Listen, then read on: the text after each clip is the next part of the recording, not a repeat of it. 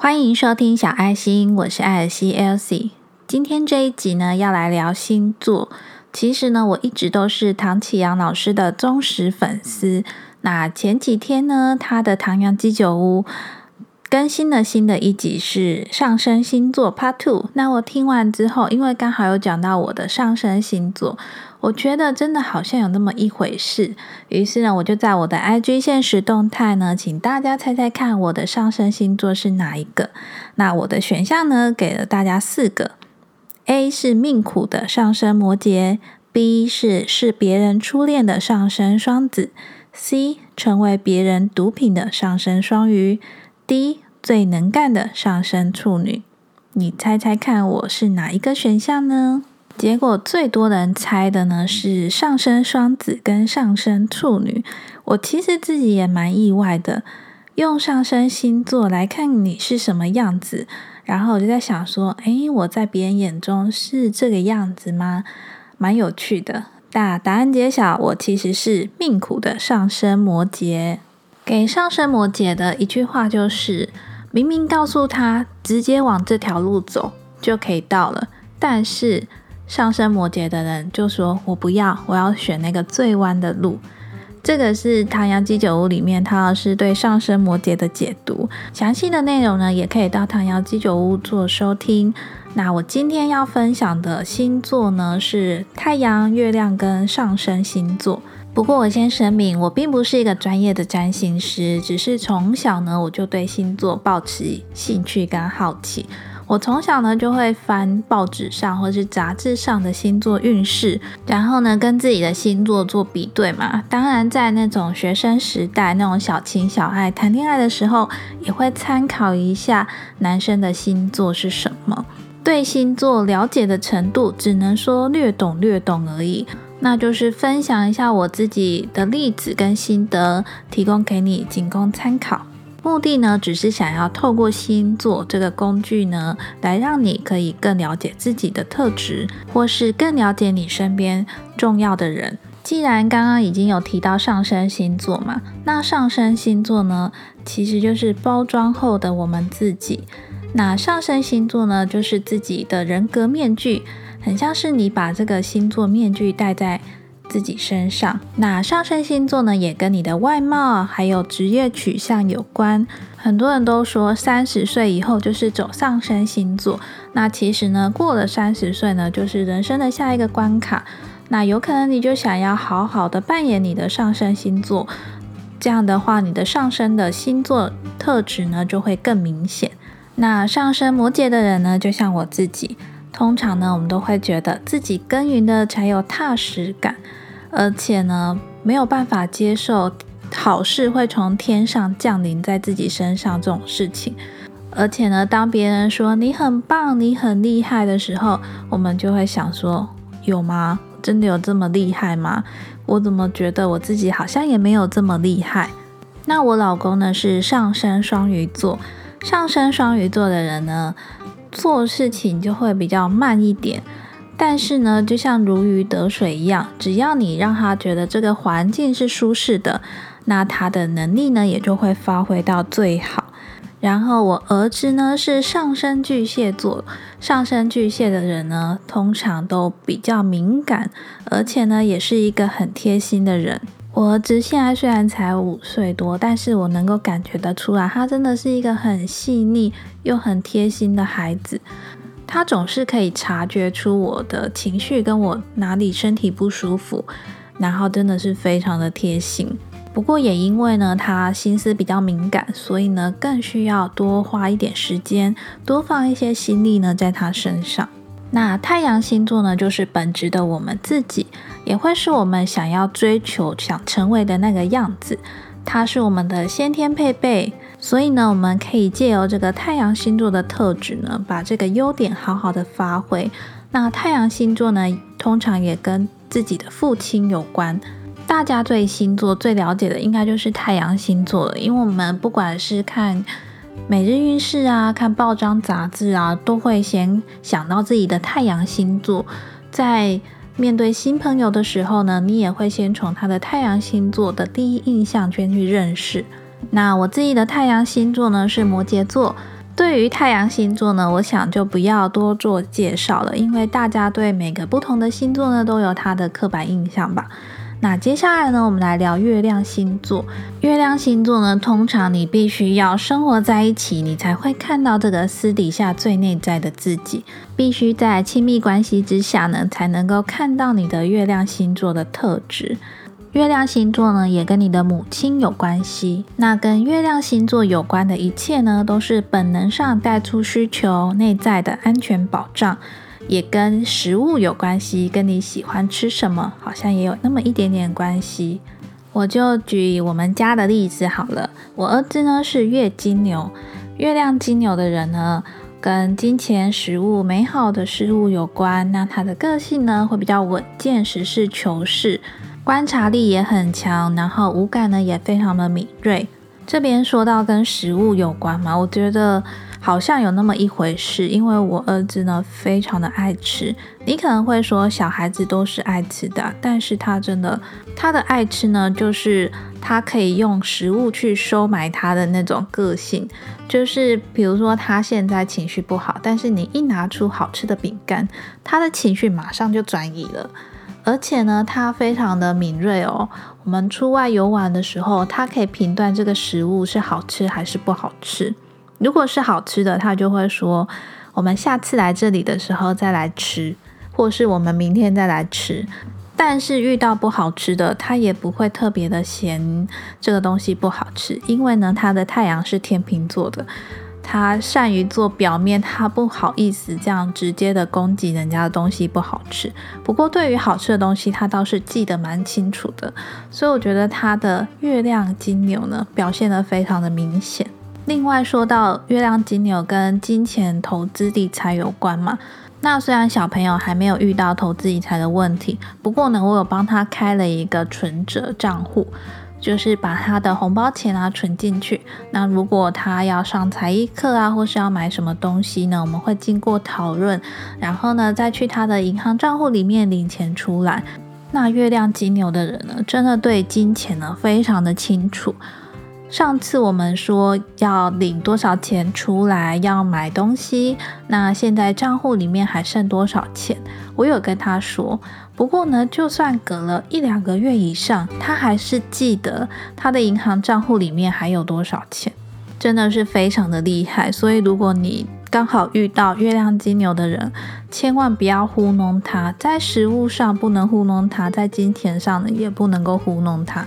那我老公呢是月亮狮子座，他的太阳星座呢是摩羯座。月亮狮子座的人非常的抓马，而且私底下也非常的爱面子。每次我跟他要讨论一些事情的时候呢，他总是会用非常浮夸式、剧场式、完整的演出方式，完好的演出一出戏，就是那种你觉得很夸张的演法。然后呢，你还不准他中断，他要把它演完。刚开始遇到这样的时候，会觉得有这么夸张吗？后来我比较了解星座之后呢。当他这样子表现的时候，我就会在心里想说：对，他的月亮狮子又出来了，就让他演完吧。让我想到呢，有一次因为一些话，让我的心里呢很不舒服。然后呢，我就跟我的老公说，我的心里卡了一个锤子。那这个故事呢，我有分享在我 IG 的现实动态。因为呢，当我跟我老公说我的心里卡了一个锤子，很难受的时候，他马上下一个反应是说。卡了一个锤子，你是雷神索尔哦，你把锤子拔起来就可以当女雷神了耶。然后他就完整的演了雷神索尔，他说是电影第一集的那个故事，完整的演了一遍。那当然，我看了他这个表演之后，我就笑了，我觉得他很幽默，而且看完他这个表演之后呢，我的心里好像就好受一点了。所以呢，这个就是月亮狮子。的一个表现吧。月亮狮子的人有情绪的时候呢，也是会把这个情绪演好演满的。所以呢，当你觉得他怎么那么浮夸的时候呢，如果你够了解他，你就会想说，嗯，他的月亮狮子又跑出来了。你就会了解他，而不会针对他那个很满的情绪。有，因为有时候可能是坏的情绪嘛。就不会因为这些情绪呢，然后影响了自己。那我自己呢是月亮天秤座，我觉得我越长大之后，我真的越觉得我真的非常的月亮天秤座。因为从以前小时候开始呢，我就很讨厌冲突的场面哦，我就会觉得事情难道不能够好好讲吗？为什么一定要这样吵来吵去的？吵来吵去对事情也没有帮助啊。另外一个我觉得很月亮天平的就是，我也有选择障碍，尤其是在吃东西啊，要去哪里玩啊，逛什么啊，其实我常常陷入那个。选择障碍跟犹豫不决的状态里面，常常就要问说：“诶，你觉得这个好吗？还是这个好？”然后选了 A 呢，你就想说：“诶，真的好吗？会不会 B 比较好？”就常常会陷入这种两难的情况里面。所以我老公也常常说，我的计划总是朝夕定改，变来变去，他都不知道到底你是想要选哪一个。但是就是因为我真的很难选，选不出来。如果呢，你也想要更了解自己啊，或是更了解你的家人、身边的朋友，或是你的另外一半的话，我觉得你也可以从太阳星座、月亮星座、上升星座这三个层面呢，来去更了解他。那我自己虽然对占星啊、星座有兴趣，不过呢，也是在去年下半年吧，加入了唐启阳老师的 YouTube 会员之后呢。才慢慢的从老师的导读之中呢，更了解星座的关系。我自己呢是加入老师的占星大村庄，因为我毕竟没有要成为专业的占星师嘛，所以呢，我就是每个月一百块，然后进去听一下老师的分析，跟讲星座运势的关系。我自己呢也是从这个频道会员里面收获了蛮多的。因为我就发现，原来不是只有太阳、月亮、上升星座，还有不同的行星，比如说土星、木星、金星。那另外呢，还有一个是我学到的比较艰深的吧，就是呢，对应十二宫位，不同的行星呢落到了不一样的宫位呢，也会反映出你这个人不一样的特质。所以其实占星呢是一个蛮多组合的一项学问吧。绝对不是人家说什么星座只有把全世界人分成十二种人这么简单的事情。那我自己呢，也是透过这样的学习，当然主要呢，我都是用在了解自己、跟自己的家人还有自己的小孩身上。因为有些时候，我觉得冲突跟误会呢，都是出自于不理解这件事情上面。举一个例子好了。像我一直很不理解我妈的个性，虽然我知道他的本意呢都是出自于关心我，但是往往他说出来的话呢，让我听来就会觉得很受伤。后来呢，我了解星座之后，我去查一下我妈的星盘，原来我妈的水星呢是在母羊座，水星呢有一部分呢是跟沟通说话方式有关系。那水星在母羊座的人呢，说话又急又快。想到什么就说什么，说话很冲动，常常呢还没有思考过呢，就会直接说出来。那水星在母羊座的人呢，在沟通上也比较没有耐性，所以呢，可能和别人呢也有言语上的冲突。那他呢也是想到什么就做什么，通常呢他想到这件事就要你马上去做，马上去完成。也因此呢，我们常常在相处的过程中呢，造成言语上的冲突。因为其实我是一个非常敏感的人，所以有很长一段时间呢，我都没有办法接受为什么他讲话要不好好思考过，然后就先讲出来，他都不知道这些话对我来说会是一个伤害吗？但是我可能也是透过知道这个星座星盘的关系，发现他是水星母羊，所以呢，在我又遇到同样的事情的时候。比较能够理解他，也许是本能上就这样。虽然他也有可能可以因为这样子了解自己而改变，但是如果他没有办法去改变的话，至少我可以理解他，这是他的沟通方式。其实我们很难呢去要求别人为我们改变嘛，但是我们可以透过了解星座啊跟占星之间的这个学习呢。让自己知道自己可能个性上有哪些缺点，那知道之后呢，就努力的去改进。那把自己的优点呢发挥到最好的地方，那把自己的缺点呢好好的做改进。也可以透过了解星座的对应关系呢，去更了解你身边的人，那你就可以更了解他，更理解他的行为、跟他的想法、跟他的沟通。那我觉得呢，这也是一件好事。所以呢，今天就想要透过分享星座的故事呢，来告诉你我是如何从学习占星的关系呢，去更理解我身边的人，还有更了解我自己。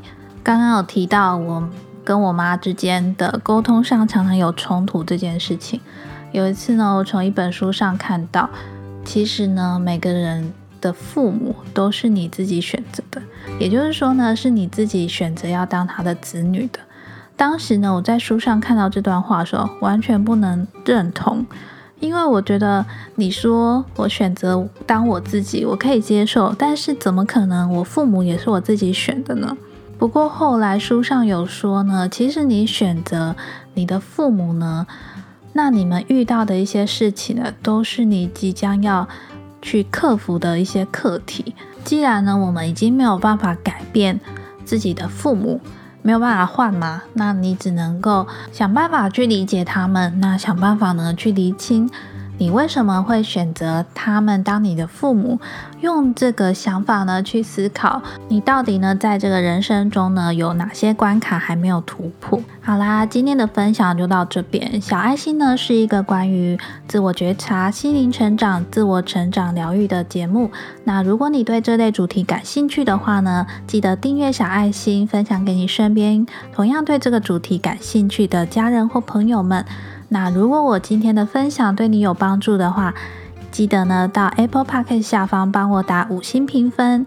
你的五星评分呢，会让我觉得非常的开心，也是对我最大的支持与鼓励的。那如果有想对我说的话，或是收听心得的话，也可以在下方留言。另外呢，我也有成立了一个小爱心的 IG 账号。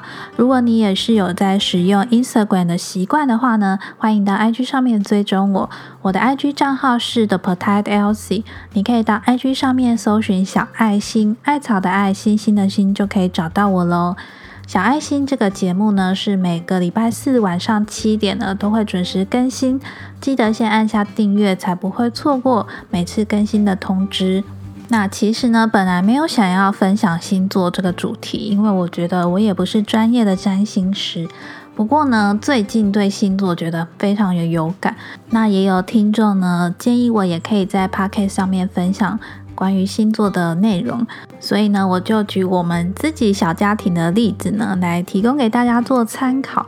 那如果这样的内容你觉得很有趣，或是感兴趣，或是有什么收获，都欢迎呢留言给我，或是到 IG 私讯给我。我也很想听到你们自己。对于星座的一些感想跟一些小故事，差点忘了分享。如果你对刚刚我提到的老师的导读有兴趣的话呢，他导读使用的书呢是一本叫做《当代占星研究》。如果你对星座啊跟占星有兴趣的话，你也可以先去找这本书来看。但是呢，这本书比较生硬，比较像是一个教科书，字蛮多的，读起来呢要比较费时间。那今天的节目就到这边喽，我是艾尔西 Elsie，我们下周四见喽，拜拜。